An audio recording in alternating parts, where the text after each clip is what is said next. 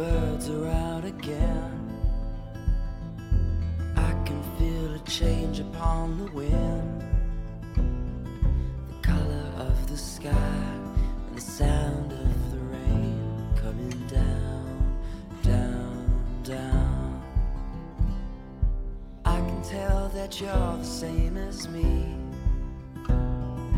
Wanting to feel curious and free. Locked me in, but you opened up the door. You opened up the door.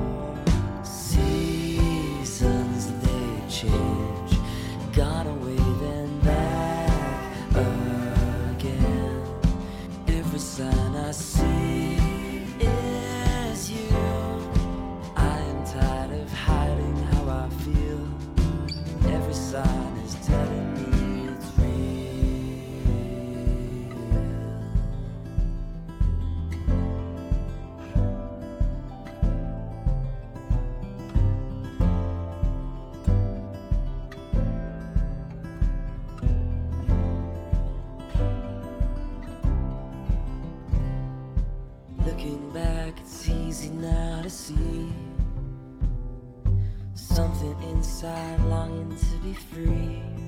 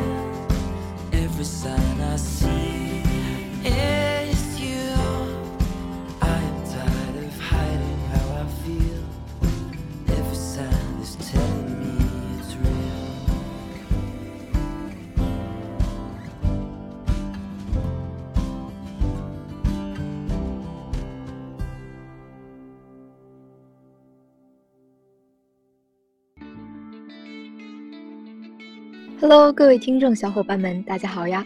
今天是二零二一年十月十九号，欢迎收听 TT Tracy Talk。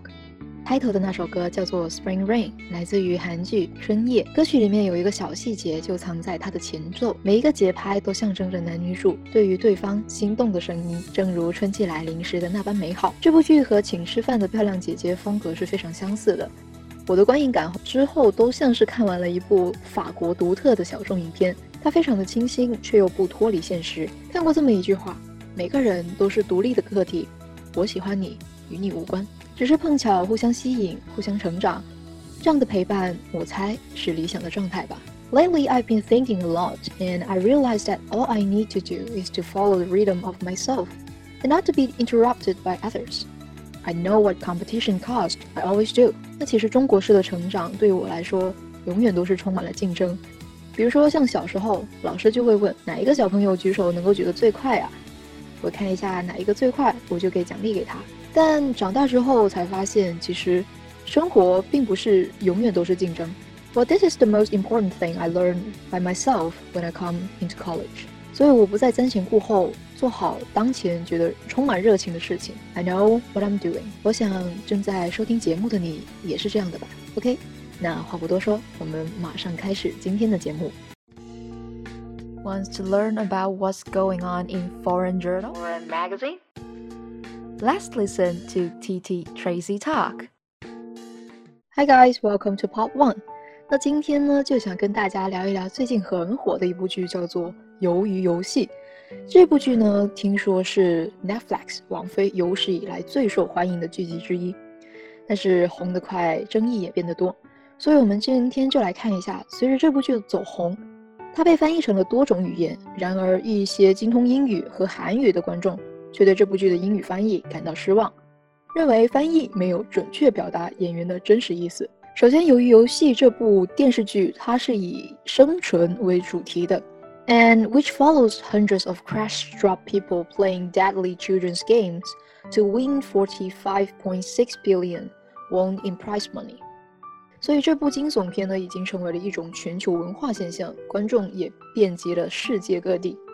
The Korean American comedian Yong Min Maya posted on Twitter last week that the English translation for the series changed the meaning of the original lines。他就写到了这一个韩国裔的美国演员就在 Twitter 上有发表上就说到，英文的翻译和原文韩文的意思不一样。其实翻译这东西对于观众来说的影响还是非常的大的。So she shared a video showing some of the examples from the closed captions subtitles for the English dubbed version that was missed. Translated，所以他就分享了一部视频。这个视频呢，就特别显示了有一些例子是出现了翻译错误的。那首先我们就可以看到翻译或者是字幕可以用 subtitle 这一个单词来表示，s u b t i t l e subtitle 这个单词呢，其实很容易理解。比如说我们所说的 title 就是题目的意思，而 sub 就表示下一级、次级的意思。所以在题目原名标题。下面的那我们就可以很好理解，就是字幕的意思。就比如说，嗯，小西平常也比较喜欢看韩剧，所以当一个里面的角色就是说，gorge 这一个韩语呢，它的中文意思就是走开。那它原本的被翻译出来的英文就是 “What are you looking at？” 你在看什么，而不是 “Go away”，这就有点牵强了，对不对？So she also pointed out the part where Miss Noel tries to convince other participants to take her. On their team in which the subtitles say, I'm not a genius, but I still got it worked out.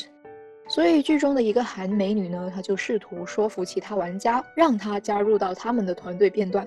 而字幕上就说：“我不是天才，但我还是成功了。”而这句台词实际上应该被翻译成为：“我很聪明，只是我从来没有机会学习。”这句话呢，能够更好地体现了海美女作为社会经济不平等的受害者的角色特征，which better portrays her character as a victim of socio-economic inequality。那这个看上去好像是小问题，但是就是这个角色在剧中存在的目的。As her tweet, the video went viral. Many fans agree with the poorly translated subtitles from the series. 所以呢，很多观众就开始同意这个看法。而且很多人就希望观看原影片或者节目，并且愿意看到字幕，以确保原片的观感。但是这种糟糕的翻译，甚至是糟糕的英文配音，就会大大破坏、影响了影片或者节目的原有质量。Another user wrote, "My wife doesn't speak Korean, and I have to translate it differently so that she catches the nuances of the dialogue. I'm happy that Netflix is airing Korean shows." Next, we have to work on making sure the message isn't lost in translation. 所以一些非来自韩国的观众就会很惊讶地发现，翻译并没有传达出原台词的丰富内涵。更准确的翻译可能会带来不同的解释以及细微的差别。比如说，有些人他就反驳到了翻译很糟糕这个观点，因为考虑到了翻译它是具有文化背景的。比如说。如果韩语用来代指哥哥的敬语，需要具体取决于说话人是男是女。如果是男的话，就会说 “kyung”，哥哥；但是女的就会说“欧巴”，也是哥哥。Especially with the closed caption subtitles, the form of subtitles used for the serious English dubbed version, the lines have been altered to be in sync with the actor's mouth as they speak. 那特别是在这部剧的英文版配音中，使用的字幕形式是闭路字幕，台词被修改为与演员说话词的口型是同步的。因此呢，配音版本中的闭路字字幕和字幕版本中的英文字幕，它的翻译是不同的。所以可想而知，the translation are therefore different from the closed captions in the dub version and for English language subtitles in the subtitle version。然而呢，尽管原声版的英文字幕翻译更为合理。那梅尔呢，还是指出了仍然有遗漏隐喻的含义，以及作者试图表达的内容。好，那我们再来看一下下面一个话题：经空间站阶段飞行任务总指挥部研究决定，神舟神舟十三号载人飞船将于十月十六号凌晨发射。所以在节目背后，我们一起来学一学有关航空航天的相关词汇。首先，第一个载人空间站。我们的表达是 manned space station，manned space station。第二个，空间实验室 space lab，space lab。在轨加注 in orbit refilling，in orbit refilling。货运飞船 cargo spacecraft，cargo spacecraft。推进舱 propelling module，propelling module。空间对接 space docking，space docking。 运载火箭，carrier rocket，carrier rocket，发射场，launch site，launch site。Okay, this is the end of part one. See you in the next part. Attractive, outline, outline, abundant and interesting, content, content, excellent ending, excellent ending, public speaking and public debate, speaking and debate. You name it. Hi guys, welcome to part two, public speaking and debate. 那么在今天的这一个英语演讲与辩论环节呢，我们就来聊一下动物是否应该用于科学或者是商业测试。Should animals be used for scientific or commercial testing? So let's take a look at its background. An estimated 26 million animals are used every year in the United States for scientific, commercial testing. Animals are used to develop medical treatments, determine the toxicity of medication, check the safety of product, destined for human use and other biomedical, commercial, and healthcare uses. Research on living animals has been practiced since at least 500 BC. Proponents of animal testing say that it has enabled the development of numerous life saving treatments for both humans and animals. That there is no alternative method for researching a complete living organism, and that strict regulation prevent the mistreatment of animals in a laboratory. Opponents of animal testing say that it is cruel and inhuman to experiment on animals, that alternative methods available to researchers can replace animal testing, and that animals are so different from human beings that research on animals often yields irrelevant results. 所以呢，当前据估计啊，每天、每年美国有两千六百万的动物用于科学和商业测试。 那么，动物用于开发医疗、呃，确定药物的毒性，以及检查供人类使用的产品以及其他的生物医学、商业和医疗保健用途的安全性。那其实这个活动呢，至少在公元前的五百年就已经开始了。那对于动物试验的支持者，他们的观点就是说，它会可以使人类和动物都能够开发出许多拯救生命的治疗方法。没有其他方法可以研究完整的生物体。而且严格的法规可以防治在实验室中虐待动物，而对于这个观点反对的人，他们的表示则是：对于动物进行实验是残忍而且不人道的。研究人员可以替代动物实验的方法，而动物与人类又是如此的不同，以至于对动物研究往往产生不相干的结果。那我们再来看一下动物实验和最近非常或者是说和我们息息相关的，就是 COVID-19 的 coronavirus。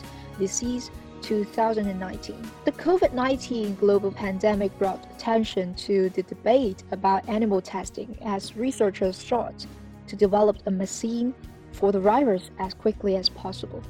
Vaccines are traditionally tested on animals to ensure their safety and effectiveness.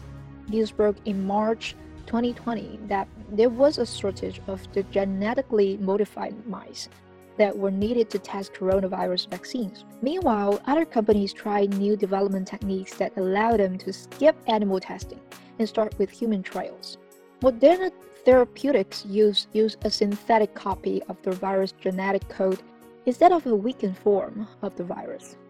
The FDA approved an application for Moderna to begin clinical trials on the coronavirus vaccine on March 4th, 2012, 2020, and the first participant was dosed on March 16. The shortage of monkey, including pink face Rajmash monkeys, threatened vaccine development at the beginning of the pandemic. And as variants of COVID 19 were found, the monkeys were previously flown in from China, but a ban on wildlife import from China forced researchers to look elsewhere, a difficult task as China previously supplied over 60% of research monkeys in the United States. 那么这一个冠状病毒全球的大流行呢，就引起了人们对于动物试验争论的关注。因为研究人员呢试图尽快研制出一种病毒疫苗，而传统上来说，疫苗需要在动物身上进行测试，以确保其安全性和有效性。而在二零二零年的时候，就有消息称，测试冠状病毒疫苗所需的转基因小鼠短缺。与此同时呢，其他公司也尝试了新的开发技术，允许他们跳过动物实验，从人体开始测试。而现代的疗法使用病毒遗传密码的合成副本，而不是病毒的弱化形式。FDA 呢，它就批准了现代疫苗的申请，于二零二零年的三月四日开始对冠状疫苗进行临床试验。第一个参与者则在二零二零年的三月十六号。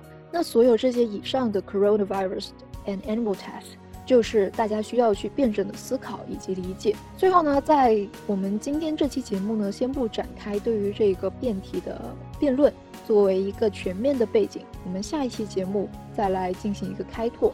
那最后呢，我们再来看一下，Did you know something about animal testing? First. 95% of animals used in experiments are not protected by the Federal Animal Welfare Act, which excluded birds, rats, and mice bird of research, and cold-blooded animals such as reptiles and most fish. Second, 86%, 89% of scientists surveyed by the Pew Research Center were in favor of animal testing for scientific research. And third, Chimpanzees share 99% of their DNA with humans, and mice are 98% genetically similar to humans. The UN's National Institute of Health announced it would retire its remaining 50 research chimpanzees to the Federal Chimpanzee Sanctuary System in 2015, leaving Gabon as the only country to still experiment on chimps. Number 4. A January 2020 reports from the USDA show that in one year of research, California used more cats for testing than any other state. Ohio used the most guinea pigs, and Manchester's used the most dogs and primates. Researchers Joseph and Charlie's vaccine grow a human ear seeded from implanted cow cartilage cells on the back of a living mouse to explore the possibility of fabricating body parts for plastic and reconstructive surgery. Okay, this is the end of part 2. See you in the next part.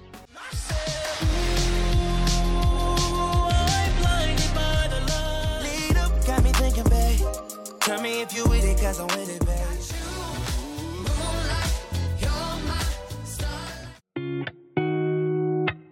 Welcome to Art Kaleidoscope. Hi guys, welcome to Art Kaleidoscope. 那么在今天的这一个环节呢，就想跟大家分享三部非常经典的书籍。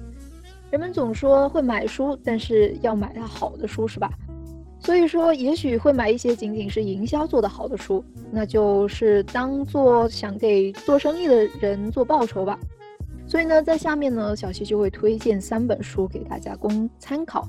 首先，第一本非常经典，就是《指环王》了，《The Lord of the Rings》，作者是约翰·罗纳罗纳尔多，作者是约翰·罗纳尔多。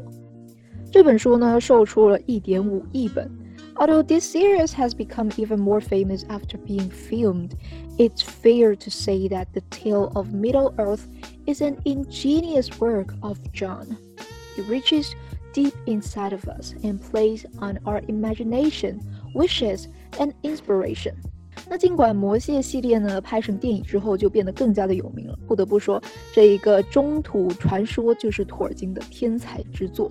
它触及到的是我们内心深处，激发了我们的想象、愿望以及灵感。The story of one little hobbit named Frodo Baggins succeeded where immortal elves or noble kings have failed gives us a very truthful message that literally nothing is impossible. Tolkien did a wonderful job in creating a living world, and it will take a long time before his legacy is forgotten, if it will ever come to that. 所以这一个故事呢，它就讲述了一个叫做弗罗多巴金斯的霍比特小矮人，做到了精灵或者是王国都没能做到的事。 这部书给我们的启示就是，nothing is impossible，没有什么是不可能的。托尔金他所创造的这一个精彩的中土世界。人们即使过了很长的时间都不能忘记它。如果有一天真的会忘的话，足以说明这部作品对我们的影响是非常大的。而第二部经典呢，就对我们中国人非常熟悉了，那就是《红楼梦》（Dream of the Red Chamber），作者曹雪芹。到目前为止呢，它的售出是有一亿本的，在第一版的时候是在一七五九年。Let's not forget that China is indeed a big country and consequently, so being successful on the Chinese market has its charms. Although I personally never heard about this book in particular before, the numbers do not lie, and over 100 million sold copies sees the second place in our list. 别忘了，中国是一个大国，而《红楼梦》在中国的市场上有如此成功的秘诀自有它的魅力，数字的确不会骗人。拥有一亿多的销量，使它排在了第二位。《Dream of the Red Chamber》is one of the four great classical novels, as they call them in China. It depicts traditional Chinese cuisine, mythology, perverts, etc. It is based on the author's own experiments with the Chinese orchestra in the 18th century。那据我们中国人自己介绍，《红楼梦》就是中国四大名著之一。它描述了中国传统的饮食、神话、格言等等。它是十八世纪的时候，作者根据自己在贵族社会中的经历而写成的。那么第三本书呢，叫做《无人生还》，想必也是一本很有名的书。原名叫做《And Then There Were None》，作者阿加莎·克里斯蒂。它的售出量是一亿本，在第一版出版的时候是在一九三九年。It's hardly a surprise that Anton Agatha Christie, as one of the best authors of detective novels out there, made it to our top 10 books list. She is well known for her excellent plot and surprising ending. She created a bit of a fuss by originally calling this book Ten Little Lingers. The name was changed to the current, and then there were none, so that is not offensive towards Afro Americans. 作为最好的侦探小说家之一的阿加莎·克里斯蒂，她的书在我们前十的名单中并不意外。这本书以优秀的情节以及意外的结局而闻名。最初这本书的名字叫做《十个小黑人》，这呢就给他带来了一些麻烦。后来书名就改为了《无人生还》。这样就不会冒犯到非裔美国人。And what's going on in these books? Simply put, 10 people of different social classes are invited to an island where they are accused of murders and they start dying one by one. But you have to read it yourself. We know it's a bad idea to talk about plot too much when it comes to detective stories. 这本书到底讲了什么呢？简单来说，就是有十个来自不同阶级的人 被邀请到了一个岛上，在那里，他们被指控谋杀，开始一个个的死去。好了，本期的节目就到这里结束。如果想要查看文字版笔记，记得微信搜索 Tracy 崔小溪，欢迎订阅 T T Tracy Talk，定期收听。那我们下期节目再见啦，拜拜。This podcast is from T T Tracy Talk.